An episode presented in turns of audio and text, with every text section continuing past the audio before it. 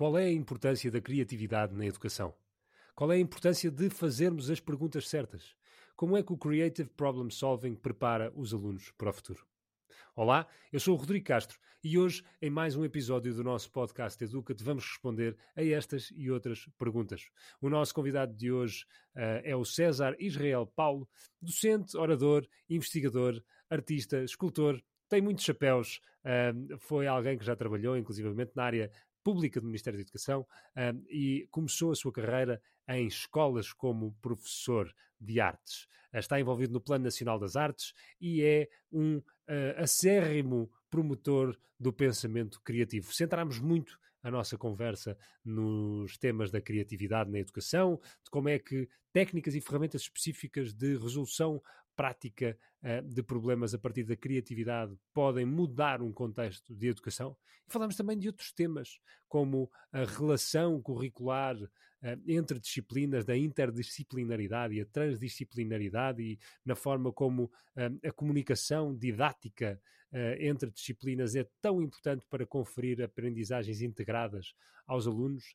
Falámos também acerca da dicotomia professor-amigo, não é? Será que é ou não possível um professor ser amigo? Será que é ou, ou, ou não algo que deva acontecer, um professor tornar-se amigo? Esta pergunta será uma das que vais ver respondida e falámos no final de, do grande desafio que é como é que a gestão e a administração escolar pode promover práticas mais criativas na educação.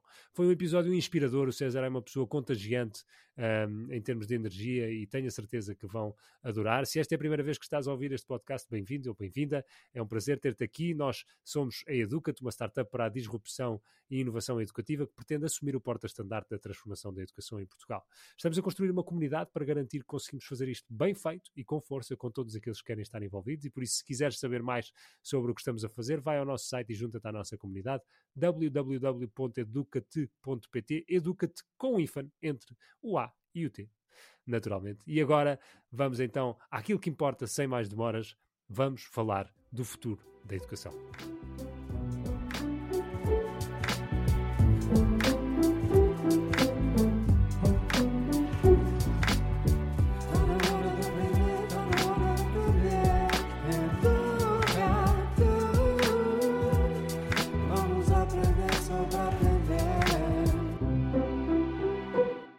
Tenho aqui uma série de notas à minha volta, eh, só por uma, portanto, não achem estranho olhar à volta, só por uma razão. Eh, eu, eu, eu alinho muito por aquela situação como, como, como acho que o sistema educativo deve ser, e aprendi isto há uns anos num curso MOOC americano que fiz, que é o respeito pelo, pelo aprendente, pelo aluno, que é nós devemos entregar o máximo de, de informação poderosa no mínimo espaço de tempo, ou seja, fazendo-o rentabilizar tempo a ele e nós, como os experientes e os especialistas na matéria, devemos ter as coisas de tal forma já pensada e estruturada para tentarmos, no pouco tempo de atenção, porque a atenção hoje é muito cara, não é? Eh, que temos, não é? é? Tentar entregar o melhor conteúdo possível. Portanto, isto na perspectiva de que tenho aqui algumas notas que de vez em quando vou olhar para elas para, para, para saber que não me esqueço de alguma coisa que eu considero que é importante nesta conversa, não sabendo eu qual, por onde é que ela vai migrar. Nem, nem tu, nem eu, na verdade. E se calhar, se não te importares, eu até, até fazia a sugestão de fazermos Sim. um running start.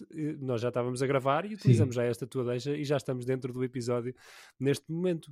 Até porque, uh, César, tu és uma pessoa uh, muito. Como é que eu ia dizer? Nós ainda não nos conhecemos pessoalmente, mas de, quando, quando fizemos a nossa primeira call de preparação, tu és daquelas pessoas que emanam uma energia muito grande. E eu tenho a certeza, no bom sentido, tenho a certeza que quem está lá em casa já está a sentir isso. E por isso, eu se calhar deixava aqui eh, não é, o mote para, para já estarmos cá dentro e, e só pedir-te para quem não te conhece, te apresentares, dizeres-nos quem tu és e o que é que tu fazes. Bem, eh, eh, primeiro eh, tenho que agradecer o convite, não passando este ponto que eu acho que é importante, e agradecendo acima de tudo por duas razões. Primeiro, pela, pela possibilidade de, num espaço como um podcast e com esta dimensão do Educat, nós podermos transmitir um pouco daquilo que sabemos e daquilo que andamos a pensar ao longo dos anos, porque isto tudo, a nossa vida é fruto, é fruto de uma reflexão contínua, não é? E daí ser necessário tempo também para refletirmos, para além de, de, do, tempo para absorvermos informação. e, e, portanto, estes espaços de podcast são hoje espaços em que os jovens e também os adultos veem e ouvem com, com bastante atenção, portanto, é, é um espaço poderoso e eu agradeço-te também em poder partilhar aqui algumas ideias relativamente ao sistema educativo. Depois, a, a questão do Educate, que para mim diz-me muito a questão do, do, do te, não é? Ou seja, esta ideia do aprendente. Nós somos aprendentes ao longo da vida uh, e, e, acima de tudo, também devemos, enquanto indivíduos imersos numa sociedade, uh, conseguir uh, também passar, no fundo, esta nossa energia, mas também o nosso conhecimento a quem vem atrás de nós e quem vai à frente de nós, não é?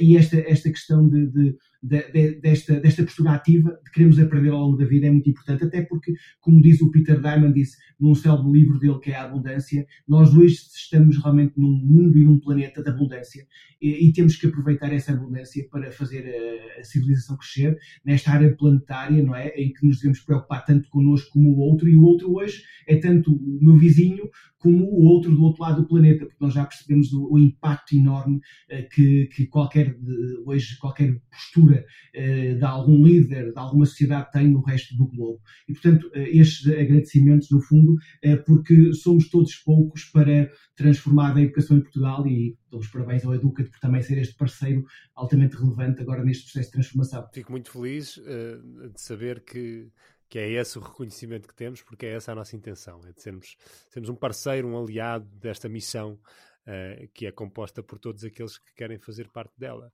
Tu tens feito parte do mundo da educação já há muito tempo, um, já tiveste numa esfera mais política, já tiveste numa esfera mais local uh, ao nível das escolas, neste momento estás se calhar um bocadinho dividido nestes, nestes dois territórios. Um, Fala-nos um bocadinho da tua experiência, César, assim de, de, assim, de forma mais lata, para, para nos dares a conhecer um bocadinho do teu percurso. Bem, o meu percurso, eh, eu, eu diria que às vezes, eh, quando, quando eu falo um bocadinho do, do, do meu currículo e a minha experiência profissional, eh, para muita gente parece, em algumas situações, dispersa. Eu diria que é absolutamente complementar, ou seja, há aqui uma complementaridade, um conjunto que eu acabo por perseguir eh, e eu diria que cada momento deste meu tempo de vida, não é? E deste tempo de, de aproveitar a vida, porque eu considero muitas vezes que às vezes fala-se que, que a experiência vem da idade, sem dúvida, vem da idade, mas também vem da velocidade em que nós vivemos, não é? Eh, e, e realmente eh, eu acredito que que há pessoas com 20 anos, 30 anos têm mais experiência do que pessoas com 40 ou 50 anos, não é? Porque foram levados para outros desafios, para outros patamares, e, e, e, eu acho que esta complementaridade tem sido, tem sido interessante e também tem sido perseguida. Portanto, não é só um acaso, é, é, é, é, um trabalho também, diria da minha parte, é, ensino pensamento estratégico, tem, tem, tem que saber pensamento estratégico, não é? E, e, tem sido um bocadinho assim. Portanto, eu, eu, eu acabo por fazer a minha licenciatura, apesar de inicialmente ter perseguido um bocadinho o objetivo da arquitetura, acabo por tomar a decisão de, de, de fazer o curso de escultura, isto depois dava outra conversa de outro podcast, esta questão das decisões e, e, e, de nós vivenciarmos uma profissão. Portanto, eu, eu estagiei estive a fazer um trabalho uh, pro bono dentro de um gabinete e percebi que não era a arquitetura que queria, quando achava que era a arquitetura que queria. Portanto, esta, isto é muito importante também na, na educação e, na, e, o propiciar às crianças e aos jovens esta possibilidade de experimentarem a profissão antes de, de, de tomarem determinado tipo de decisões, julgo eu, e portanto eu faço escultura. Uh, durante o curso de escultura nas Belas Artes da Universidade do Porto, eu tenho umas experiências extremamente ricas, uh, a vários níveis, desde, desde o perseguir clássicos e cânones clássicos e ter que, que, que, desenhar imenso, que pensar imenso. Eh, é uma, um curso, ao contrário do que se imagina, muito teórico, eh, também, para além do prático, e, esta relação teoria-prática fez muito bem, nomeadamente no âmbito da resolução de problemas, porque acho que foi um curso que, tal como o meu secundário também, que vim da, da Escola Artística Soares Reis, eh, que trabalhei sempre com metodologias muito ativas, metodologias de projeto, eu acho que isto foi fundamental na minha formação e, e tem sido fundamental também no, no, meu desenvolvimento profissional. Depois eu saio eh, do espaço da, da escultura, eh, vou começar a dar aulas, portanto, ainda sem habilitação propriamente pedagógica, e, e, e trabalho, sou atirado, desculpa a minha expressão, com 22 anos, ao fim de 5 anos de licenciatura, para, para, para uma sala de aula. Uh, e, e, julgo que também uh, foi muito interessante uh, esse, esse, meu, esse, meu, espaço de entrega, de entrada no, no sistema, da forma como fui recebido na escola. Isto numa escola pública. E eu julgo que mais. Numa escola pública, exatamente. Numa escola pública eh, na zona do Grande Porto.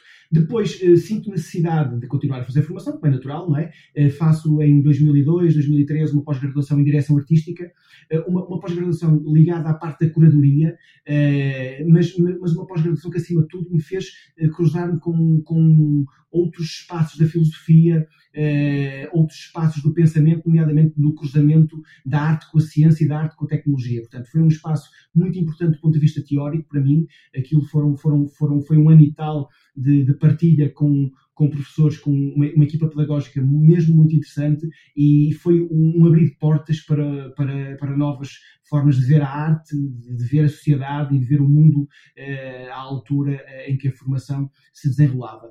Passo depois para a chamada profissão em serviço, que é uma pós-graduação que nos dá habilitação para a docência, habilitação profissional, ou seja, ao fim de, diria, de seis, portanto, isto foi em 2000 e seis, salvo erro, portanto, sete anos de começar a dar aulas, eu sou chamado pelo Ministério da Educação à personalização em serviço. Começo a fazer as cadeiras pedagógicas, que foi mais um ano, mas um ano eh, entre, entre reflexão e prática, ou seja, eu trabalho numa escola e ao mesmo tempo estudo pedagogia e testo, no fundo, pedagogia didática específica das artes.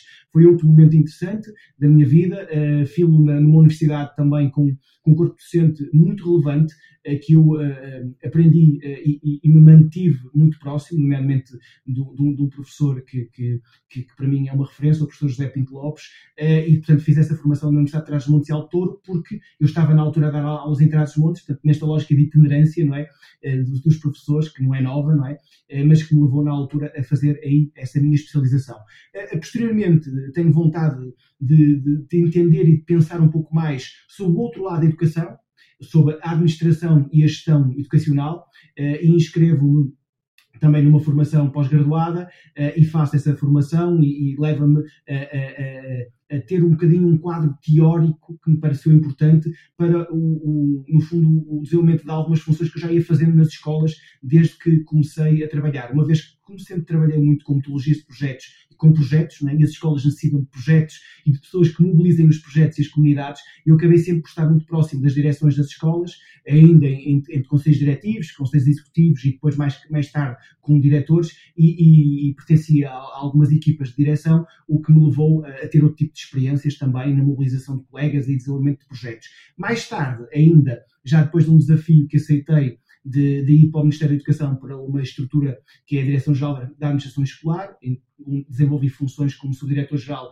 da Administração Escolar e eu acabei por fazer um curso uh, de especialização Uh, que é o chamado curso avançado de formação em gestão pública, onde, onde pude uh, também estudar e pensar o que é a gestão pública, o que é o espaço público, o que é a nossa capacidade de ação no espaço público, é um trabalho, no fundo, com gabinetes políticos, não é? Um trabalho executivo uh, de tomada também de decisão, mas também de amparo, entre aspas, à tomada de decisões políticas. Portanto, isto tem sido um pouco do meu, do meu percurso, uh, não esquecendo de uma situação aqui no meio que, que não poderia deixar de colocar de lado numa dupla vertente. Uma delas é, é realmente o, meu trabalho na docência. Eu sou professor e sinto-me professor. Uh, não estou de passagem uh, na profissão docente. Acho que quando se é professor, acaba por ser professor para toda a vida.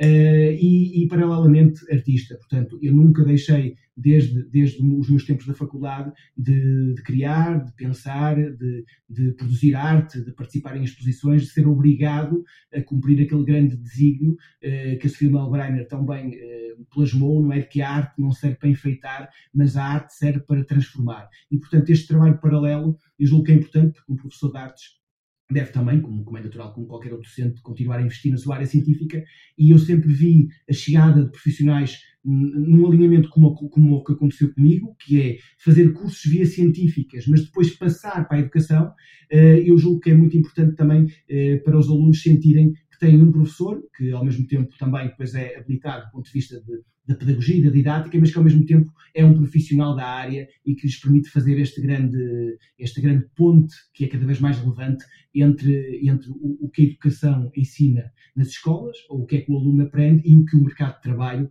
ou os mercados de trabalho acabam por exigir. Eh, só mesmo para terminar, eu diria que uma das minhas, um dos meus momentos mais relevantes uh, enquanto professor, enquanto pensador de educação, foi seguramente a partir do momento em que fui pai. Uh, julgo que a partir daí comecei a ver uh, o mundo de forma diferente. comecei a ver o meu público-alvo de forma diferente e, e tem sido fantástico portanto já lá vão praticamente 10 anos, uh, o pensar a educação após a paternidade, que nos leva seguramente a querer para os nossos alunos aquilo que queremos para os nossos filhos e, portanto, o desafio é enorme. Isto é apenas portanto, uma pequenina apresentação uh, sobre este meu percurso, uh, nesta lógica, tal como vos falei, de, de, de, de complementaridade, tudo isto se cruza e, e, me faz obrigar a pensar a educação nestes moldes. claro que depois cada área específica, cada cargo que eu desenvolvi específico, desde o associativismo docente até, até à, questão da, da, da própria Direção-Geral da Instituição Escolar, e depois lá tive que caminhar por caminhos específicos, não é? Que me permitiram uh, trilhar alguns conceitos e algumas ideias e tentar transformar o sistema uh, na perspectiva de, de, procurar um sistema que, que considero que hoje deve estar e deve estar nas escolas e deve estar disponível para os nossos sim, alunos. E para todos aqueles que se estão a questionar neste momento, sim, é verdade, um dia do César não tem 24 horas, tem 48. O César tem um calendário diferente do nosso e por isso consegue fazer 18 formações enquanto a maioria das pessoas faz uma. E para quem, eh, para toda a gente não está a ver o César, ele tem atrás dele uma estante carregada de livros. Tu és aquilo que é inegavelmente categorizado como um estudioso. Um, tens dedicado muito tempo a aprender e, e, e naturalmente um, é, fica a, a questão como é que tu, enquanto professor, hoje olhas para a temática do aprender versus o ensinar? Bem, a, questão dos livros é realmente, diria, um, um eu, eu, eu, sou um ávido consumidor de livros, não é? Eh, porque Mas, oh, César, desculpa interromper, que... tu dormes muito pouco, certamente, sim, sim. Não, não dormes muito. Eu, não, eu, eu, eu, por acaso, durmo pouco porque eu acho que já venho de uma família que dorme pouco eh, e que felizmente não precisa, eh, do ponto de vista eh, de desenvolvimento orgânico, de, de, de dormir muito. Mas, mas, em boa verdade, eu acho que isto tudo, uma, uma vida ativa, obriga-nos, e as teorias de gestão de tempo e de produtividade falam um bocadinho bastante disto, da questão da saúde, etc., obriga-nos realmente a termos um foco, não é? Ao mesmo tempo, e termos dinâmicas para podermos aproveitar horas do dia, provavelmente em que a sociedade está mais descansada, nomeadamente aqueles períodos logo muito cedo de manhã uh, em que podemos eh, estar mais tranquilos, uh, mas acima de tudo, eu acho que acima de tudo devemos procurar, uh, procurar os grandes mentores que já trilharam muito caminho e, e aí desculpem-me voltar outra vez, mas aos livros. O, os livros, eu, eu lembro-me uma frase que, que, que ouvi há uns anos do Miguel Esteves Cardoso, que, que, que, disse uma coisa que, que nunca, nunca tinha propriamente pensado, mas já tinha sentido. Mas às vezes é, é, é muito bom termos, conseguirmos entrar com, com gente que tem esta clarividência, não é? Como, como neste caso o Miguel Esteves Cardoso, que dizia: é tão fantástico uma pessoa sentar-se durante uma tarde ou duas tardes a ler um livro. Ou seja, uma coisa tão poderosa que demorou para um autor às vezes uma vida a escrever e nós conseguimos consumi-la em 5, 6 horas ou 10 horas. E, e, realmente é verdade. Portanto, eu, eu, eu julgo que, que, os livros, os livros são, são alguns dos nossos grandes espaços de influência não é? e de mentoria. Uh, e, e por isso é que eh, eu considero que nós devemos ler, mas acima de tudo devemos ser capazes de, em cada livro, encontrar dois ou três caminhos eh, importantes e conseguir passá-los aos nossos alunos. E, e, isto para fazer a ponto com, com, com, os alunos e com o sistema educativo. Ou seja, eu, eu cada vez menos gosto de falar de alunos. E talvez isso tenha acontecido até a partir do momento em, que comecei a ser pai. Uh, isto porquê? Porque eu cada vez mais, mesmo eu passo diariamente no âmbito das funções que, que, que exerço uh, por escolas, e, e, e, trabalho e, e, falo com professores diariamente e, com, com, alunos, uh, e, eu, gosto cada vez mais de falar de crianças e jovens, porque eu acho que o conceito de aluno traz hoje um peso enorme nos ombros ao aluno, não é? Porque nós ouvimos falar de aluno e, migramos automaticamente para a nossa experiência escolar, que muitas das vezes foi aquela experiência do aluno enquanto espectador, não é? E portanto, eu acho que é muito mais interessante nós continuarmos a reforçar que diante de nós temos crianças e jovens, temos os filhos de, de, outros, de outras, outras pessoas da sociedade, não é? E, e, que, e que tenham que aproveitar uh, aquele ganho que aquele professor específico lhe vai trazer na vida. Porque realmente uh, cada, cada pessoa que passa pela nossa vida traz uh, determinado ganho. da mesma forma que estes livros e outros me trouxeram ao longo da vida. E nós temos que conseguir, junto dos nossos alunos, dar-lhes esse ganho de tempo também. Ou seja, num, num mundo tão rápido, com uma velocidade tão estonteante, nós temos que conseguir, enquanto professores, ajudá-los a trilhar caminho, dar-lhes direções aos alunos, como é natural, explicar-lhes o, o, mundo, o mundo em que vivemos, uh, explicar-lhes não o futuro, mas sim, como diz o último relatório da Unesco, aquele que sai de 25 a 25 anos, que se chama Reimaginar os Nossos Futuros, uh, os futuros porque hoje nós não temos certeza nenhuma de qual vai ser o futuro. Temos a certeza que vamos ter vários futuros, vamos ter várias profissões, vamos ter vários desafios, muitos deles que ainda, ainda hoje não, não, não existem. Portanto, eu, eu julgo que um professor, acima de tudo, tem que ser um pensador do seu tempo, tal como o artista também o é, não é? Eu aqui eh, tenho a mais-valia de poder acumular as duas, as duas situações e, e, temos que ensinar aos nossos alunos, acima de tudo, a entenderem uh, o seu tempo, para que, entendendo o seu tempo, entendendo o presente, não é? porque mais importante do que o futuro é eles viverem e conseguirem estar preparados para o presente, para então conseguirem caminhar para esses futuros e terem as ferramentas necessárias para caminhar para esses futuros. Eu imagino que tu tenhas uma relação com os teus alunos um, e tenhas tido ao longo dos anos de muita proximidade. Pareces-me ser o tipo de pessoa que não coloca uma, uma, uma, uma folha de vidro, entre aspas, entre, entre ti e o aluno. Eh, como é que tu olhas para o tema do professor também poder ser amigo ou um amigo? Uh, bem, eh, eu julgo, julgo, que, que o, o, o, conceito de amigo e de amizade tem, tem, tem muitas formas de entendimento, não é? Uh, e julgo que nesta perspectiva de realmente uma grande proximidade, nós, nós, nós acabamos por criar relações fortíssimas de amizade com os nossos alunos. eu posso dizer que, como viajei muito pelo país, eu trabalhei 12 anos em viagens de 300 km diários praticamente para casa, uh, em Trás-os-Montes, numa, numa, numa, cidade, na cidade de Alijó, e, e, vivenciei, por exemplo, nesse período da minha vida, uh, fantásticos momentos de partilha com os nossos alunos. Eu, eu, eu, eu, eu acabo, acabo por, por criar aqui uma relação entre estas duas palavras, a palavra de amigo, de amizade e de partilha. Eu julgo que, que nessa perspectiva há realmente uma partilha profunda com os nossos alunos. E é uma partilha que vai muito além do conhecimento. É uma partilha é uma partilha de relacional, ou seja, eh, um professor é, é, é alguém que, que, que, tem que estar muito próximo do aluno. Nós, nós eh, na formação de professores, eh, eu, eu, eu costumo apresentar um slide que fala um bocadinho dos grandes desafios que hoje se colocam aos professores e o que é que é hoje ser professor. E, e realmente, sem sombra de dúvida, que ser hoje professor é, é, é, uma, é, é uma ser professor é uma profissão altamente exigente, aos mais variados níveis, e, nomeadamente, no fundo, porque tudo que nós temos que ensinar, ou melhor, tudo que nós temos que fazer o aluno aprender, nós temos que saber profundamente, temos que ter uma clarividência enorme sobre essas matérias para, para podermos conseguir uh, transmiti-las é, uh, aos nossos alunos com, com, com a eficácia necessária. E hoje, a título de exemplo, uh, um professor é um mentor, não é? Ou deve ser, não é? Uh, ou seja, este, este conceito da mentoria, de ser alguém que é um exemplo, e é um exemplo aos mais variados níveis, é um exemplo na resiliência também, é um exemplo na capacidade de, comunicação, porque um professor é também hoje um comunicador. Uh, os alunos hoje têm acesso nas plataformas tecnológicas aos mais brilhantes comunicadores do mundo. Portanto, hoje entra-se num, YouTube e acede-se à TEDx, não é? é tem, temos os, os, os, TED Talks em que, em, em, em que podemos em que podemos ver fulanos brilhantes em pouquíssimo tempo a comunicar de uma forma, de uma forma, de uma forma brutal. Uh, temos ao mesmo tempo as Khan Academies e, e desta vida e outras, não é? Portanto, uh, o professor tem que também uh, ter uma capacidade enorme de comunicação para conseguir, entre aspas, também, embora possa projetar e deva também esses grandes comunicadores, porque eles, é este trabalho de parceria que é fundamental, também deve ser por si só também um grande comunicador. Depois a questão do instigador.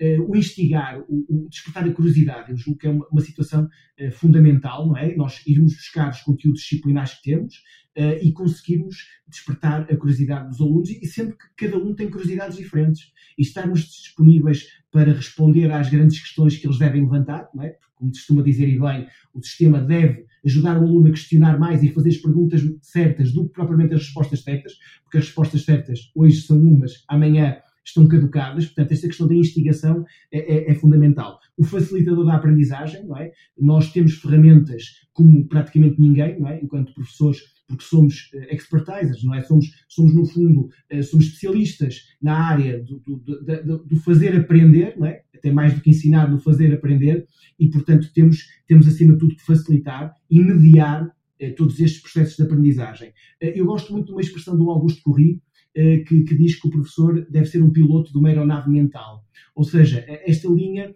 de que nós também, eh, para ensinarmos e, trabalharmos na, naquele alinhamento que os grandes documentos internacionais já falam, das grandes competências do, do, do, do século XXI, XXII, o que é que seja, não é? o que se fala, mas são seguramente as grandes competências de hoje, que isso é o mais importante. Nós temos de ser especialistas em, em, em resolução de problemas, uh, mas também, ao mesmo tempo, na, na, nas competências emocionais, na, capacidade de trabalhar em equipa, uh, na capacidade de usar as tecnologias e tudo isto, nós também temos que conseguir problematizar enquanto professores para podermos empoderar os nossos alunos uh, destas áreas. E, e, eu fecho sempre, normalmente, este slide com, com, na formação de professores com, com uma palavra que é, que é o influencer. Ou seja, falam-se tanto dos influencers e os, os, nossos alunos, os nossos filhos vão, vão procurar os influencers deles nos espaços sociais, na, na internet, etc. Eh, e, em boa verdade, uh, os professores também foram, ao longo da história, uh, influências. Não são os únicos, como é natural, Uh, mas, mas, foram sempre influências e, e, esta questão do influencer tem, tem, quanto a mim, uma carga enorme de responsabilidade junto do professor, porque realmente uh, nós, nós, nós, sendo influências, somos influências para o bem ou para o mal. Uh, o, o, que quer dizer que nós temos que, que saber que todos os dias nos temos que levantar de manhã, como qualquer outro profissional, e tentar fazer o nosso melhor, mas no nosso caso específico, uma grande responsabilidade, porque realmente os alunos passam imensas horas na escola e com muitos professores, em alguns, ciclos de ensino, o que faz com que haja uma imensa responsabilidade nesta capacidade de influenciar e influenciar eh, bem os nossos, os nossos alunos, eh, as nossas crianças e jovens, para lhes permitirem que elas continuem eh, com vontade de aprender, porque no fundo a grande vontade de aprender e esta lógica da qual bocadinho falávamos do Educate, desta vontade de aprender ao longo da vida, ela nasce acima de tudo neste despertar de curiosidade que a escola deve, deve fomentar. Sim, e numa era em que a atenção, é? já falaste aqui dela, é, é um dos bens mais preciosos. Um professor ter a capacidade para reconhecer a responsabilidade associada à influência que ele tem num aluno é provavelmente potenciador de uma relação também muito mais próxima com quem está à sua frente. Um, e, e é, é, muito desafiante pensarmos no contexto também atual de um, de um professor não é, que tem pouca disponibilidade para o fazer. Uma das áreas em que tu tens ou que tu tens investigado e, e em que tens debruçado mais ao longo da, da tua carreira é a área da criatividade que ali é no fundo não é? Se quisermos os alicerces que tu trazes da, da, das artes uh, um bocadinho para todo e qualquer contexto da vida. Uh, tu, tu, tu inclusivamente não é? Tens trabalhado na temática do creative problem solving. Como é que tu vês a importância não é, da, da criatividade e, e, se quiseres bater aqui, lance-te lance o repto de dois, dois chavões, se calhar um mais conceptual e teórico, mas um outro também muito mais prático. Em que é que isto, não é, de que é que a criatividade às vezes é um bocadinho aqueles conceitos tipo a autonomia, não é? Tipo, ah, os, os, alunos e as pessoas devem desenvolver competências de autonomia. mas na prática, o que é que isto significa, não é? A criatividade aplicada na prática, o que é que isto me traz? Porque é que eu preocupar-me com o meu desenvolvimento criativo pode ser uma mais-valia para mim, e se quisermos pensar aqui enquanto jovem, enquanto aluno, porque é que isto me vai servir no futuro? Bem, eu acho que um, a criatividade. Há, há um livro, deixem-me pegar aqui num livro novamente do, da nova inteligência do Daniel Pink, que, que explica um bocadinho isto. Explica realmente que o mundo mudou, o mercado de trabalho mudou e, e, depois de uma pandemia, eu acho que é, ainda se torna mais fácil nós percebermos o papel da criatividade. O papel da resiliência, por um lado, mas também o papel do, do, pensamento criativo, porque ele vem muito próximo sempre de outro tipo de pensamentos, como o pensamento crítico, o pensamento estratégico e outros, não é? A colaboração, etc. Eh, e eu julgo que, que que o pós-pandemia é mais fácil e eu acho que os nossos ouvintes rapidamente entenderão que o momento de pandemia foi um momento de interrogação ao mundo, à sociedade eh, e, e, a criatividade foi, o pensamento criativo foi uma ferramenta, uma ferramenta chave. Eu, eu, voltando um bocadinho mais atrás, se me permite, só porque eu vou focar depois na criatividade e no creative problem solving, eu, eu julgo que, que há aqui, no fundo, no nosso papel de professores, uma coisa que tem que estar extremamente clara, e tu há pouco falavas de uma questão muito relevante, que é o tempo que o professor tem. O tempo, o espaço para pensar, eh, para refletir e para poder ser poderoso junto dos seus alunos. E isso dava-nos outro, outro podcast que um dia poderemos vir, vir falar sobre, sobre, sobre o espaço, o que é a essência de ser professor, eh, mas em boa verdade só dar aqui uma nota de que realmente para termos este espaço possível de, de, de, reflexão e de pensamento, para levarmos à sala de aula, nós precisamos ter tempo e precisamos de ter, eh, de ter turmas com um, um número, um número muito provavelmente mais reduzido de, de, alunos para este trabalho de maior proximidade. É verdade, podemos falar em paradigmas internacionais que têm muito mais alunos do que nós temos em espaço sala de aula, mas são paradigmas que estão preparados eh, para, para outro tipo de trabalho, procuram outro tipo de, de trabalho de influência eh, e não este trabalho de proximidade, de relação eh, que, que, que, um professor eh, tem que ter diretamente com o aluno para realmente lhe poder transformar a vida. Mas eu, eu pegava só aqui nas questões do mundo eh, uh, acho que um professor de manhã, ao acordar, pensa assim: uh, que mundo eu tenho? Que mundo é este em que eu vivo e os meus alunos, as crianças e os jovens, meus filhos, a minha família vive? como que já não há futuro, há futuros, não é? Que competências é que eu tenho que, primeiro, desenvolver e os meus alunos têm que desenvolver para sobreviver neste mundo, face ao que eu já experienciei e àqueles, aos muros não é, que eu ultrapassei, e há uma teoria célebre que é a teoria dos muros, que mostra que quando nós saltamos barreiras, eh, não é, as nossas zonas de conforto, nunca mais voltamos atrás, não é, porque já, embora tenhamos tido receio de saltar o muro, depois já não voltamos para trás do muro, porque já descobrimos novos territórios eh, e novos espaços eh, que, não queremos, que não queremos voltar a, a perder. E depois de, de entendermos que mundo temos, que competências temos de desenvolver, é como é que nós as vamos desenvolver? E aí vem a criatividade, o creative problem solving, ou seja, que tipo de metodologias é, é, que nós consideramos mais poderosas para, para podermos eh, desenvolver, desenvolver eh, este trabalho com os nossos alunos e num espaço curto, porque disciplinarmente nós temos pouco tempo, não é? para este trabalho, não é? É por isso a escola tem que se, é como aquele conceito de uma aldeia toda para educar uma criança, a escola tem que se unir, o trabalho tem que ser conjunto, porque eh, disciplinarmente nós não conseguimos fazer, eh, e como é que nós vamos conseguir eh, preparar realmente estas crianças e jovens para os futuros. E eu toco aqui só em quatro ou cinco coisas para percebermos a complexidade do nosso mundo, porque às vezes nós achamos que ele é complexo, mas não temos a clarividência de perceber Porquê que ele é realmente tão complexo? Primeiro, a, a, complexidade crescente na sociedade. Ou seja, nós hoje para resolver um problema uh, temos, uh, temos outras barreiras à nossa frente. Dou um exemplo, para resolvermos um problema num banco, não é? Ou, ou, ou, com, uma, com uma empresa de telecomunicações, as barreiras que nós temos hoje que ultrapassar, porque elas, por exemplo, as empresas de telecomunicações cada vez criam mais barreiras para nós não chegarmos ao, ao, decisor, não é? Portanto, temos o chatbot inicialmente, depois temos uma série de números onde carregar, depois com grande resiliência chegamos ao operador que não nos resolve, porque ele é, é de um call center que trabalha para não sei quantas empresas, temos que passar essa barreira para o supervisor e por aí fora. Ou seja, este tipo de problemas do dia a dia carecem de, de capacidade de resolução. E nós podemos achar que todos têm capacidade para, para resolver esses problemas, mas não têm. E eu costumo dar, às vezes, como exemplo de que como a escola é poderosa. Nós temos famílias, e como diretores de turma eh, acompanhamos isso muito próximo, é? temos famílias que, que, que, são completamente estruturadas. E temos crianças que conseguem, numa manhã em que todos os pais ficam a dormir, por exemplo, os pais ficam a dormir estão desempregados, ou aqui um, um exemplo absolutamente concreto. A criança se levanta, prepara o seu pequeno almoço, sai de casa e vai para a escola. Isto pode, não, isto pode não dizer muito para muita gente, mas a mim diz muito a, a capacidade que aquela criança tem para, no meio de um contexto que poderia levá-la até a faltar, não é? Uh, e não ir uh, à, à, à, escola, uh, o levantar-se e o ir para dentro de uma sala de aula. E daí a nossa responsabilidade como professores, que, que temos que realmente entender que os, o, nós tentamos, como qualquer ser humano é natural, projetar a nossa realidade nos outros, não é? mas em boa verdade, nós temos à nossa frente 20, 25 alunos que vêm de realidades muito diferentes e nós temos que entender isso. Portanto, esta complexidade é, é, é, é generalizada, portanto, e nós temos que trabalhar com esta complexidade. Depois, os valores sociais de referência também, não é?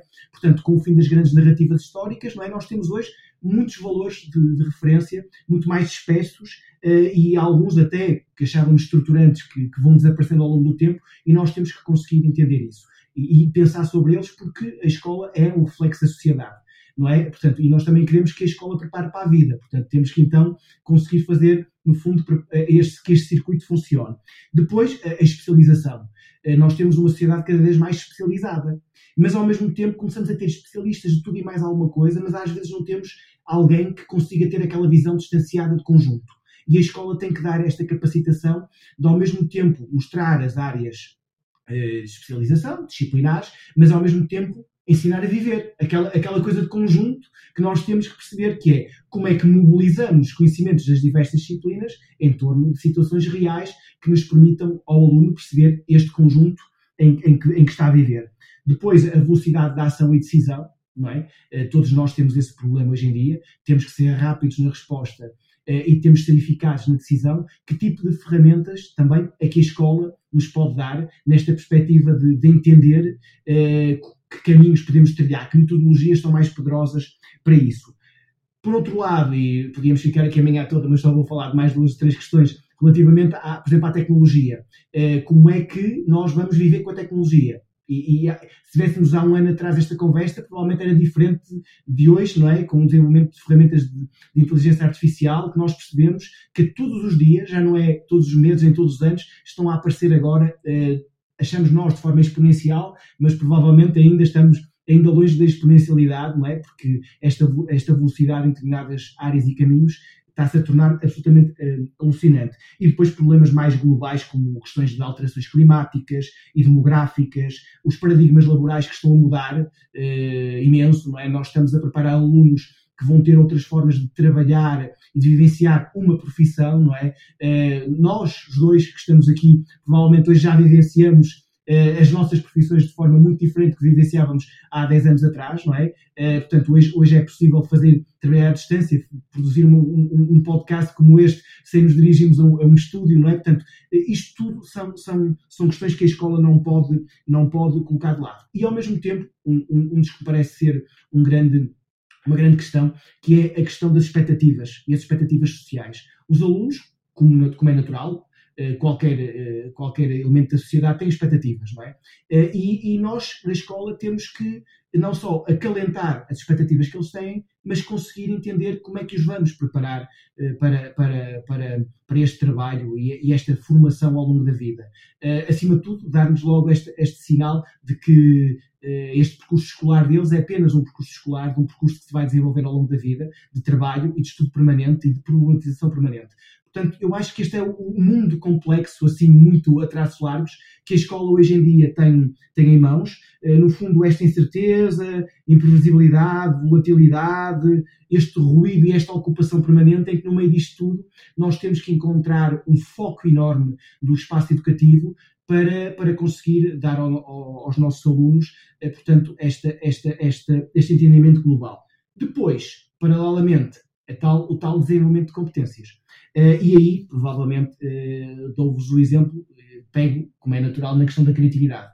E a questão da criatividade que vem um pouco, ela, ela não vem só, não é? Ela vem, no meu caso específico, muito próxima do que eu chamo as pedagogias da, das artes, da cultura e também, provavelmente, do património. Ou seja, este tipo de possibilidade de, de desenvolver projetos alicerçados em metodologias que as artes têm muito, muito incorporadas, eh, que permitem o debate, a reflexão, eh, a participação, este trabalho eh, em, em equipa e, em, e, no fundo, na comunidade educativa, que faz com que o aluno entenda por projetos, no fundo, transdisciplinares e interdisciplinares que se podem desenvolver nas escolas, como é que todas as disciplinas podem trabalhar em conjunto neste paradigma de, de, de, educar, de educar uma criança hoje em dia.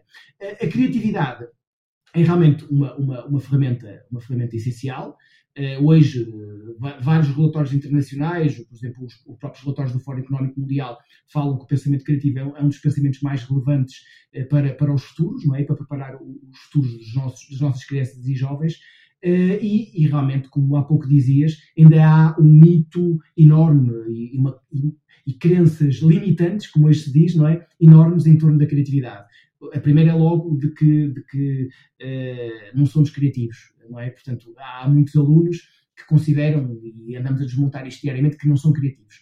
claro que nós depois demonstramos que todos somos criativos, que a criatividade é um músculo que tem que ser treinado e há metodologias e há ferramentas que podem que podem uh, treinar calhar, a criatividade. Se calhar, se calhar, mas acima, até fazíamos aqui alguns exemplos, não é? Foi, foi, foi um dos temas que eu gostei mais de explorarmos na, na nossa conversa em off, que foi de como a criatividade é expressa em sítios que muitas vezes as pessoas até mais analíticas não percebem que é criativo. Uh, por exemplo, na criatividade nos números, não é? A criatividade. Uh, eu, eu, eu, tenho muito este exemplo até em mim, até porque uh, a, minha, a, minha, a minha companheira, a minha cara metade, é psicóloga e é, vem de um. Vem, teve uma educação Waldorf, curiosamente, até quando era muito pequena, e uhum. então foi logo desde muito cedo colocada num contexto de alta criatividade, artística. Eu, pelo contrário, filho de médico, minha mãe tem uma loja, uh, um pensamento e, um, e uma acomodação na, educativa muito mais convergente, muito menos divergente, muito mais dedutiva. Ainda por cima, depois fui estudar engenharia, não é? Estudei na ciência e fui estudar para a engenharia. E toda a minha vida eu, de facto, achei que não era uma pessoa particularmente criativa. Porquê? Porque confundia criatividade com arte. Confundia pensamento artístico com pensamento criativo. Efetivamente, eu hoje sei que sou uma pessoa altamente criativa. Por exemplo, os podcasts, para mim, são uma forma de expressão criativa a partir da comunicação, a partir da colocação de perguntas interessantes e inteligentes, a, a ligação entre temas, não é? Uma planificação de um, de, um, projeto como este é para mim uma, uma, uma, uma, coisa criativa, não é? Como é que nós vamos convidar pessoas interessantes, qual é o sistema que nós vamos ir, etc. E por isso gosto muito que tu toques nesse ponto, porque de facto para muitas pessoas que estão a ouvir isto, se calhar não é claro não é? Quando tu dizes a criatividade é uma coisa que se trabalha, eu acho que há algo que vem antes até disso, que é criatividade é uma coisa que, em primeiro lugar, se tem que desmistificar, não é? E agora sim entramos na parte de então como é que eu posso trabalhar uh, ou estimular a minha criatividade, o que é que isso significa na prática, não é? Bem, Rodrigo, eu acho que eu quando comecei a cruzar as tais pedagogias ou metodologias das artes, e quando falo das artes, eh, eu também, apesar de, de ser belas artes, não é? Eu tive também uma formação na música. Uh, e, e, e, também foi importante para mim. Uh, tive uma banda durante muitos anos, aqueles tempos da faculdade, e, e, a adrenalina de palco nunca a esquecerei. Acho que foi dos maiores momentos de adrenalina que eu tive na vida, e já passei por vários também de picos de adrenalina, mas acho que nada tira aquela adrenalina do palco é e do público e da reação, não é? Mas, a, a, verdade é que realmente a criatividade tem, tem esses mitos associados e tem, e, tem, ferramentas, e nós temos ferramentas. Eu, eu, eu quando cruzei as pedagogias das artes e metodologias com o Creative Problem Solving, senti que tinha aqui um manancial enorme para transformar os meus alunos. Mas reparem, eh, seja eu das artes ou fosse eu de outra área qualquer, portanto, eh, quando dou formação em Creative Problem Solving a eh, professores de, de, das mais variadas áreas, eu demonstro que, que, o potencial é enorme em qualquer uma das áreas, porque a criatividade, como dizias e bem, é, é de todas as áreas, portanto, qualquer área tem que partir, nomeadamente, para a inovação, e a inovação é uma criatividade com uma estrutura. E a criatividade não é mais do que a imaginação em ação. É uma imaginação aplicada ao desenvolvimento eh, de, qualquer projeto específico. Por exemplo, a questão do, do, do, do podcast ou, ou, ou, de qualquer outro projeto que, que, que, que, as escolas, neste caso as escolas, podem, por exemplo, levar a cabo. E eu até costumo, eh, há, há, uma parte da, da, das formações a professores que, que, me parece sempre muito interessante nas escolas. Uh, por um lado, explicar que nós vivemos hoje um paradigma, do ponto de vista de documentos orientadores do currículo, extremamente interessante. Ou seja, nós voltamos, voltamos a conseguir olhar para trás. Eu, eu, eu, eu, ainda não disse, mas eu, eu neste momento eu sou dirigente associativo portanto, trabalho na Associação de Professores de Expressão e Comunicação Visual eh, e, ao mesmo tempo, sou conselheiro do Conselho Nacional de Educação e elemento eh, da equipa do Plano Nacional das Artes. Eh, isto é um trabalho, lá vem, de, de, de complementar, não é? Que decorre tudo do, do, meu desenvolvimento, do meu trabalho associativo na APEC, na Associação de Professores de Expressão e Comunicação Visual. E nós, no Plano Nacional das Artes, estamos neste momento com uma Bienal Cultura e Educação que tem um nome que eu acho que tem muito a ver com isto que estamos a conversar, que é Retrovisor, uma, uma história do futuro. Eh, porque nós não precisamos andar a inventar a roda.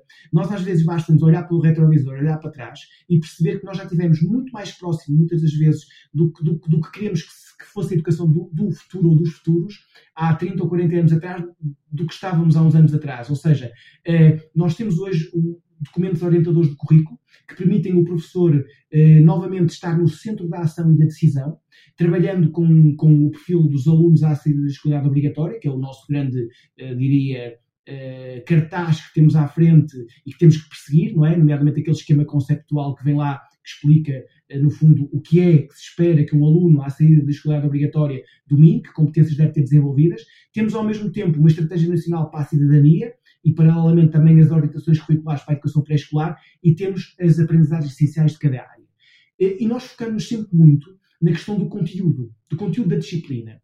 Ou seja, neste caso mais específico, nas aprendizagens essenciais. Mas o que nós temos que conseguir é mobilizar essas aprendizagens essenciais, que na minha área são as, as disciplinas que eu leciono, não é? Num colega de português são as de português, de matemática, etc. e tal, e desenvolver nas escolas eh, e podemos aqui pegar no eixo da criatividade, desenvolver projetos, projetos que mobilizem o maior número de disciplinas. E aí vem a diferença entre o multidisciplinar, o interdisciplinar e o transdisciplinar. Porque, na generalidade, o mais engraçado é que normalmente as pessoas falam, eh, dão terminologias que são muito diferentes para uma ideia que têm, que é trabalhar em disciplinas juntas. E o que é que nós temos muitas das vezes nas escolas a, a, a, funcionar? É realmente um trabalho multidisciplinar, ou seja, nós temos num projeto cinco ou seis disciplinas envolvidas, mas cada uma está, desculpem a minha expressão, um bocadinho engavetada na sua área. Tem metodologias muito próprias, que é cumprir os seus objetivos muito específicos, e depois temos projetos eh, que, por exemplo, o professor de Educação Visual surge lá apenas para fazer o cartaz, a professora de Inglês para fazer a tradução do folheto, ou seja, em que há e já não é mau, atenção, uma introdução de uma disciplina num momento específico do projeto, mas não há uma vivência do projeto, não é?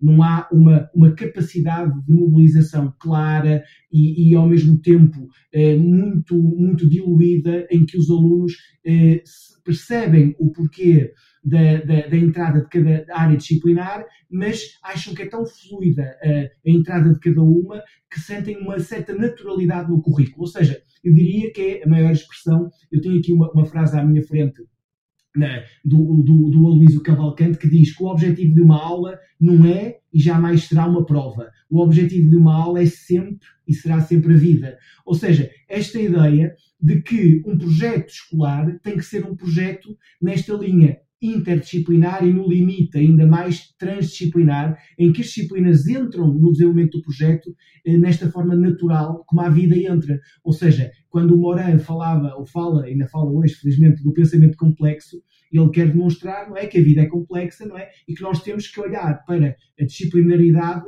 não como disciplinas engavetadas, mas sim como um tronco comum de conhecimentos e de áreas que tenham que a todo momento, em torno de projetos, por exemplo, mobilizar esses conhecimentos em ação, não é, para a resolução de um problema. E, e eu acho que aí eh, eu julgo que é, que é muito importante nós colocarmos, e, e, e eu uso um bocadinho uma frase de um senhor que li já há muitos anos, eh, David Prado Dias, que diz que, que acha que que devemos considerar a criatividade como um novo alfabeto para revitalizar a educação. Este conceito é, é, muito interessante, que é nós conseguimos mudar a educação, mudar a educação através da criatividade. Conseguimos que todos os professores percebam que a criatividade é uma ferramenta enorme que têm na mão eh, e que podem utilizá-la. Mas reparem, eh, a questão de base é que podem utilizá-la, mas têm que utilizá-la com metodologias, porque as metodologias dão a estrutura e dão também ao mesmo tempo a certeza de que o nosso objetivo vai ser conseguido e por isso o Creative Problem Solving parece-me, entre outros, também temos o Design Thinking e, e, e outro tipo de metodologias ativas, mas parece-me especificamente o Creative Problem Solving muito interessante neste trajeto de colocar, entre outras competências, a criatividade não é? no centro da ação e permitir que os nossos alunos uh, possam ser criativos. E aqui eu pego numa ferramenta que há um bocadinho lançámos uma questão da ferramenta, só para dar exemplo de como, às vezes, uma mudança e um domínio de uma ferramenta por parte de um professor pode fazer a diferença numa sala de aula e no explorar da criatividade de um aluno. Por exemplo, eh, na generalidade, praticamente toda a gente sabe o que é um brainstorming. Eh, é uma ferramenta muito objetiva de geração de ideias. Na geração de ideias, é o pensamento divergente, é um momento muito específico uh, de, de, deste trabalho, por exemplo, de, do, do, Creative Problem Solving, quando estamos a gerar muitas ideias. Uh, e isto depois tem a sua cientificidade. Daí vem a questão metodológica. Por exemplo, nós quando estamos a gerar ideias, não podemos estar ao mesmo tempo a, a, a dizer se a ideia é boa ou má, ou seja, a avaliar a ideia, porque esse pensamento é o pensamento convergente, não é o divergente. E nós vemos, como é natural, muitas das vezes isso a acontecer. E eu dou outro exemplo absolutamente concreto. Quando usamos o brainstorming, e imaginemos que estamos a usar bem, portanto, naquele momento o aluno está durante 3 minutos a gerar 30 ou 40 ideias, porque eles são capazes e depois percebem ao fim de um treino que são capazes, mas nós vamos imaginar que estão a gerar ideias de forma oral. Está, portanto, estamos a, a, a, falar, estamos em grupo, estamos numa aula e, e eles estão a, a dizer, a, dizer cada uma as suas ideias. Nós vamos ter sempre alunos que, como são mais introvertidos, não vão querer participar porque vão ter receio do julgamento, que não deve acontecer, mas há sempre algum aluno que diz: é pá, é fantástica a ideia, ou o contrário, é cara, que ideia tem algum jeito, não é? Eh, e, e, e vai, e vai incapacitá-lo, eh, não só de participar a primeira vez, como muitas das vezes com vergonha de participar posteriormente.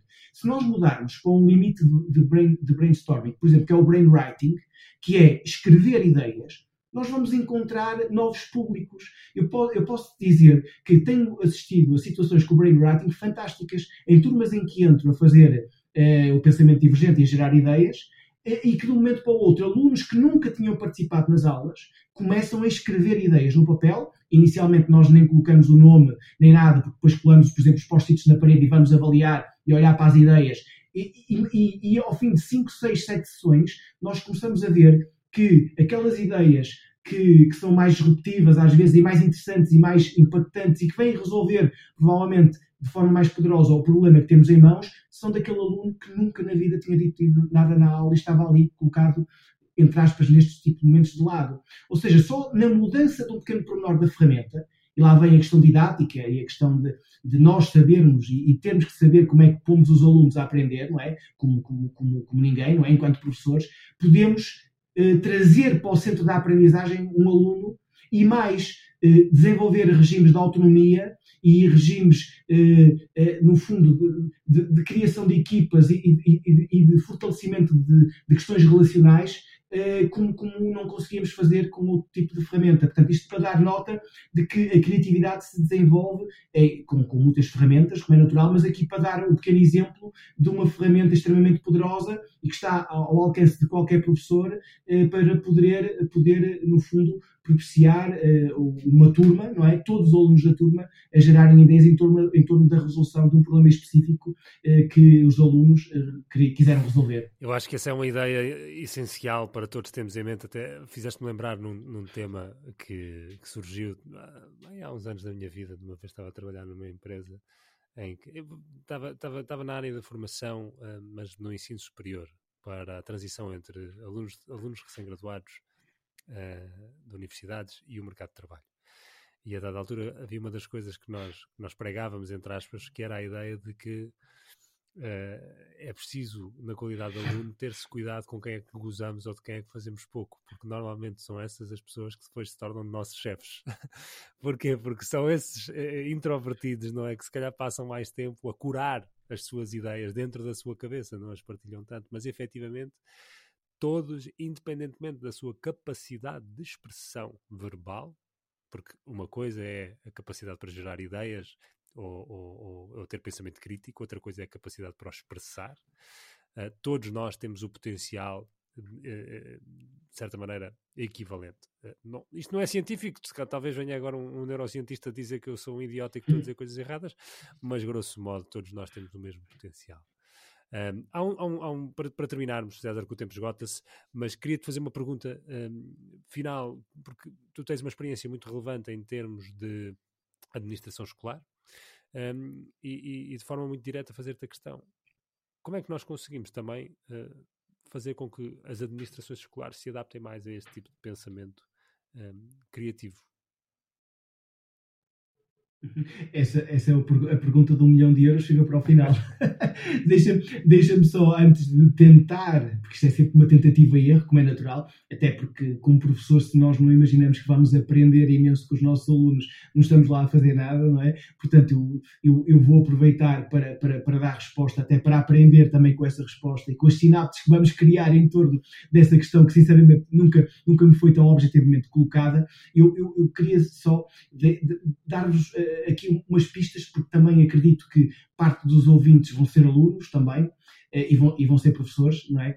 eu queria vos deixar aqui algumas pistas, porque eu acho que nesta linha do Educate nós temos que fazer, quer como professores, quer como alunos, algum forcing dentro das estruturas educativas para que a transformação aconteça. Então, deixar só aqui eh, três ou quatro ideias de como é que nós podemos eh, fomentar eh, a criatividade, não é? E a resolução criativa de problemas, por exemplo, também, porque vem atrás, na, na, no, no, espaço educativo, por, isto porque eu acredito que isto é verdadeiramente transformador, não só porque acredito, porque vivenciei e vivencio diariamente nas escolas.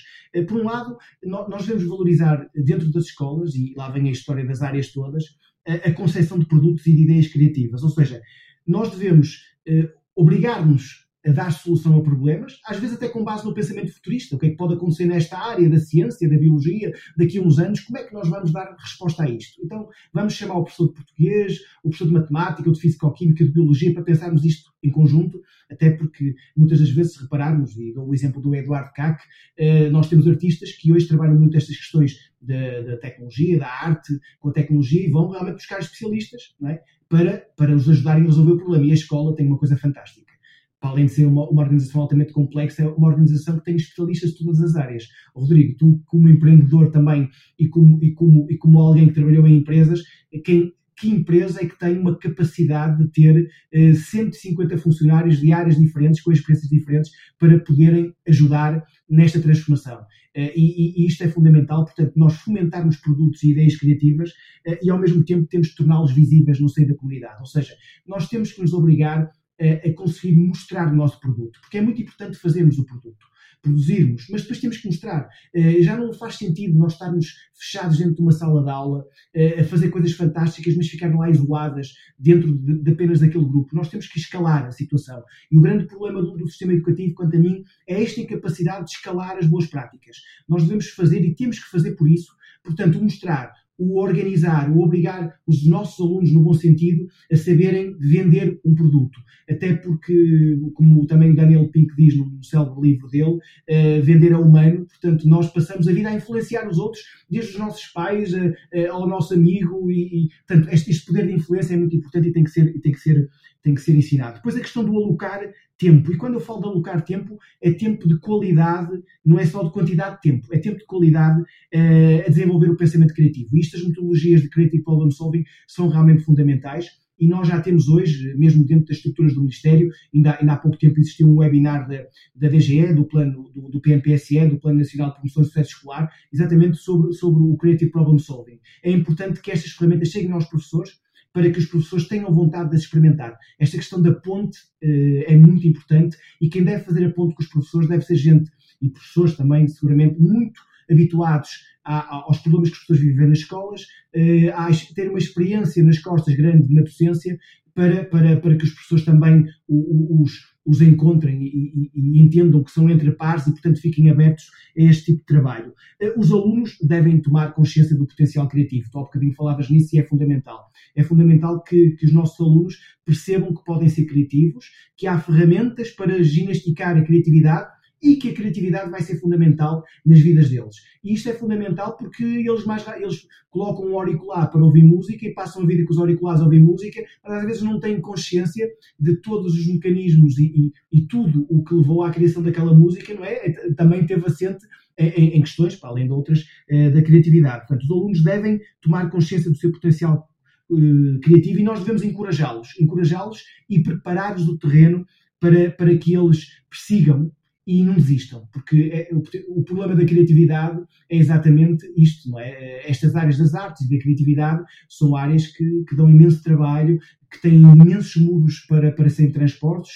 e, portanto, nós temos que os encorajar eh, nesse sentido, portanto, temos que expô-los ao erro e temos que aceitar esse erro como, como este processo importantíssimo eh, no, no próprio processo de aprendizagem. E depois, eh, também perceber que o pensamento criativo se combina com a análise crítica. No Creative Problem Solving, nós uh, expomos muito o modelo como conduzir um carro. Ou seja, nós, quando conduzimos um carro, tanto aceleramos como travamos, não é? Se não acelerássemos e travássemos, não conseguíamos dominar a máquina. E no pensamento, no, no, no Creative Problem Solving, no pensamento criativo, é muito isto que nós fazemos. Ou seja, há momentos de aceleração, são os momentos de pensamento divergente, em que criamos ideias, eh, montamos todo tipo de, de conceitos e de ideias, mas depois temos o momento da análise, o momento da avaliação, o momento em que temos que analisar, criar critérios e perceber se aquelas são mesmo as boas ideias para resolver o nosso problema. E, antes de tudo, tentar ter a certeza que esboçamos bem o problema. Porque muitas das vezes nós temos este problema e as escolas também nos estão ao lado disto, que é nós andamos a tentar resolver um problema sem o ter claro dentro da cabeça. E, portanto, estas ferramentas da criatividade e do Creative Problem Solving estão, no fundo, eh, permitem a resolução de um problema, mas nós temos que escrever muito claramente esse problema. Portanto, estes momentos que nós temos que criar de aceitação, de, de, aceitação à diversidade nas escolas, de nos colocarmos no lugar do outro, repara que tudo que nós estamos aqui a falar neste bocadinho sobre criatividade vai muito em conta ao perfil dos alunos à saída da escolaridade obrigatória. Aquele quadro conceptual que nós queremos eh, hoje eh, preparar, não é? E que queremos que os nossos alunos possam sair com, com, esse, com esse quadro, com essas competências desenvolvidas, sendo que temos de ter completa uh, consciência que a escola vai ajudar uh, a que essas competências sejam desenvolvidas, mas também temos que pensar que todos os outros espaços não claro. formais e todos os outros espaços vão também ser obrigatórios neste propósito. E agora, depois de, de, desta fomentação e disto tudo, eh, tentar responder um bocadinho de como é que eu responsabilizando também os professores e as escolas, entre aspas, com este quadro e com, esta, com este guião, entre aspas, muito rápido, de que nós temos que forçar junto das escolas realmente que, que, que a criatividade aconteça, no fundo naquela linha do, do, do David Prado Dias de que eh, a criatividade é um novo alfabeto para revitalizar a educação, também como é que podemos fazê-lo dentro de uma estrutura como a escolar, ou neste caso como a administração central. Não é? Uh, esse foi, no fundo, um dos meus grandes desafios também de chegar a, uma estrutura como a, Direção-Geral da Administração Escolar. E como outras por onde, eu passei, que é como é que nós levamos a criatividade para dentro de uma estrutura destas. Primeiro, temos uma, logo, uma, ou, neste caso eu tive, e muitos colegas meus também o têm tido, que é a vantagem de não estarmos lá dentro, vindo de fora, isso é um pressuposto logo muito mais fácil de, de conseguir. Isto porquê? Porque quem está dentro normalmente tem uma visão mais, desculpa a minha expressão, contaminada dos processos, não é? Quem vem de fora tem uma visão muito mais satélite e muito mais abrangente, o que lhe permite muito mais rapidamente perceber os problemas que podem existir e apresentar eh, soluções específicas. Mas ao mesmo tempo, eu diria que a questão da criatividade por isso é que eu falo que o pensamento crítico e o pensamento estratégico não podem ser uh, dissociados. Portanto, nós quando falamos do, do, dos 4 Cs ou dos 5 Cs, não é? De, dos que chamam as soft skills, não é? Embora eu acho que são bem mais do que soft, estas competências, uh, eu acho que nós temos que pensar que há uma que é absolutamente central em todo este processo, que é a colaboração. Nada se faz, nenhuma transformação se faz sozinho. Portanto, quando se trabalha numa estrutura qualquer eh, que seja ela, nós temos que, fazer pontes com todos os trabalhadores. Eh, eu gosto cada vez menos da palavra colaborador, eu acho que o trabalhador traz um, uma, uma, um vestir a camisola de outra forma, portanto, desculpem a minha expressão, mas eu continuo a, a querer chamar trabalhadores. Portanto, com os trabalhadores das escolas, com os trabalhadores de estruturas do Ministério, qualquer estrutura, nós temos que fazer este trabalho de parceria. Mas com o tal conceito que trazia, que temos que trazer na nossa cabeça. E o conceito que, no fundo, eu tentei levar para a administração escolar e que não hoje está dentro da minha cabeça, nesta lógica de não se pode trabalhar sozinho, é que não se pode falar de docentes e de não docentes. Primeiro, e, e, vou falar deste, desta especificidade porque era uma das minhas áreas de negócio lá dentro, que era a gestão das carreiras dos, dos docentes e dos não docentes. Primeiro, eu acho muito, muito triste logo a terminologia não docente, porque é a negação de qualquer coisa. Portanto, eu gosto muito do conceito, e hoje felizmente está, está já bem mais solidificado, de profissionais de educação. Ou seja, nós temos uma escola, a escola tem, como há pouco falámos, como a sociedade, imensos desafios pela frente, e nós temos que pensar com todos os profissionais que estão lá, mas também estão fora, que fazem parte das comunidades educativas, como é que nós vamos transformar a educação. Reparem, eu costumo dar como exemplo, e uma, uma, uma das formações que, que, fiz no tempo que tive na DGAI foi para não docentes, exatamente, para outros profissionais de educação. Uh, se nós, quando chegamos a uma escola, toda, uh, o primeiro contacto que nós temos normalmente com uma organização escolar é feito com outros profissionais de educação que não os docentes. Reparem, nós telefonamos para uma escola, quem nos uh, uh, normalmente atende é, é um assistente operacional. Uh, nós vamos a uma secretaria, quem nos atende é um assistente técnico. ou seja, esta complementaridade é muito importante. Portanto, nós nós temos que pensar um sistema educativo, temos que pensar um sistema educativo que tem que ser feito por todos estes profissionais. E os conteúdos, os conteúdos profissionais de cada, de cada um deles têm que ser muito claro, mas ao mesmo tempo temos que entender que não vai haver barreiras que vão separar os conteúdos funcionais. Eh, é tão importante o trabalho de um docente numa escola, como de um assistente técnico, como de um artista residente. Por exemplo, no âmbito do Plano Nacional nas Artes e no âmbito do Plano Nacional de Promoção do Sucesso Escolar, há uma figura de técnicos especializados que são os artistas residentes. Eu tenho acompanhado muito de perto o trabalho que os artistas residentes têm feito nas escolas. Uh, isso existe, inclusive, relatórios do Plano Nacional de Promoção do Sucesso Escolar, que demonstram o papel fundamental no sucesso escolar e no sucesso educativo dos nossos alunos uh, na promoção do trabalho com artistas residentes. Portanto, Hoje o desafio é enorme. Não há propriamente profissionais que têm que trabalhar isoladamente. Eu acho que aqui o grande sentido e o grande sentido de conseguirmos pegar nesta linha da criatividade e nesta linha do pensamento criativo, do pensamento estratégico uh, é, e do pensamento crítico é conseguirmos uh, que toda a aldeia consiga realmente trabalhar em conjunto uh, para no fundo, cumprir os nossos grandes desígnios educativos, que são desafios enormes, mas que eu acredito que com este trabalho de grande parceria, de grande colaboração, sim, nós conseguimos seguramente atingir. E acho que hoje em dia, com os temas de insatisfação dos professores que temos observado, há um potencial para que os decisores políticos também estejam mais sensíveis a estas e a todas as outras questões. Um, e por isso fica o repto para quem está lá em cima olhar cá para baixo, metaforicamente falando, manter esta veia criativa e se calhar trazer um bocadinho de brainstorming também para sessões de brainstorming para as suas reuniões de trabalho, uh, porque talvez aí possam começar a pôr em prática um, ehm, algumas destas ferramentas de, de, pensamento criativo. César, foi um verdadeiro prazer. Acho que ficou aqui imenso sumo para toda a gente, seja alunos, professores, dirigentes, poderem aplicar. Um, ehm, obrigado por teres partilhado connosco a tua experiência e ficamos ansiosos por uma próxima oportunidade para explorarmos bocadinho mais eh, essa, essas tuas ideias que tens vindo a, a nutrir ao longo destes anos todos. Obrigado.